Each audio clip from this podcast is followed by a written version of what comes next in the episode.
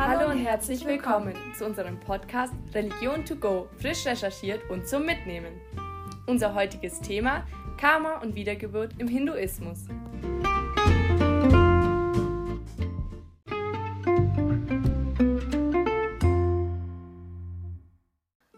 Heute begrüßen wir einen ganz besonderen Gast bei uns im Studio. Mein Interviewpartner für heute, Aurelia.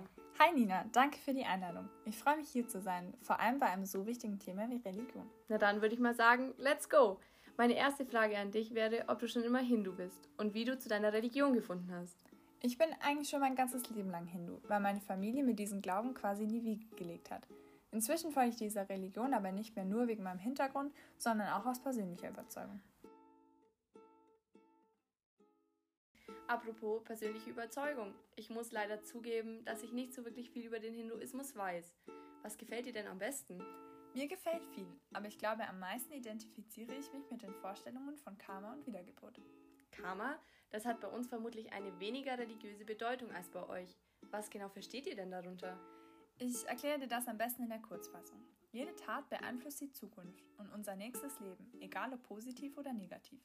Diese Gesamtheit aller Taten, die zu einer Seele gehören, nennen wir Karma. Nächstes Leben, bedeutet das dann, dass die Leben miteinander verbunden sind und zusammenhängen? Ja, könnte man so sagen, weil sie vom Karma maßgeblich beeinflusst werden. Das Ziel dieses Kreislaufs aus Wiedergeburten, der bei uns auch Samsara genannt wird, ist ihn zu verlassen, um dann in die kosmische Weltenseele Brahman aufzugehen. Was wäre denn dann eine schlechte Tat, die sich eher negativ auf euer nächstes Leben auswirkt? Kommt ganz drauf an, aber Beispiele wären Emotionen wie Hass, Eifersucht und Neid. Wer viel schlechtes Karma hat, wird mit höherer Wahrscheinlichkeit als Tier oder in einer niederen Kaste wiedergeboren.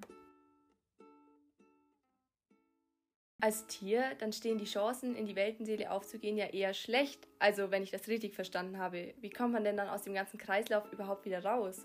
Ja, genau richtig, so läuft's. Rauskommen kann man mit gutem Karma, also mit guten Taten, die unseren Ansichten entsprechen. Im Wesentlichen sind das Meditation, Verantwortung für andere übernehmen und Friedfertigkeit.